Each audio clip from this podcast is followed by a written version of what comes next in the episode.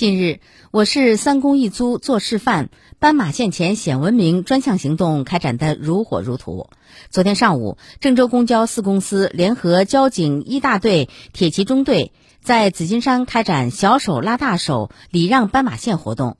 让孩子们度过一个有意义的儿童节。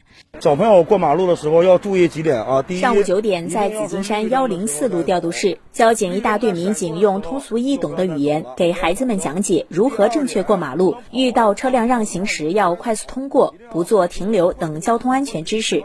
简短的培训后，一个个小小交通安全员在家长的陪同下正式上岗。叔叔，您不能闯红灯，闯红灯危险。有点急事。活动中，孩子们手持交通安全标语小红旗，劝导过往非机动车和行人违反交通信号灯通行、横穿马路等不文明行为，引导广大市民文明出行。当看到有公交车、私家车等礼让斑马线时，孩子们伸出大拇指为驾驶员点赞。两个小时的体验活动让孩子们受益匪浅。过路口的时候要走斑马线，要看红绿灯。见到救护车或急救车，即便是绿灯也要等一下，等他们过了十字路口，我们才能走。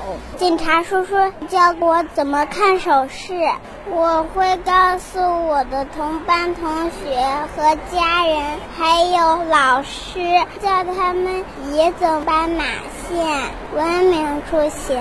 据介绍，参与活动的十多个小朋友全都是幺零四路公交车长的子女。作为郑州窗口单位，郑州公交车长在礼让斑马线等文明出行方面起到了表率作用。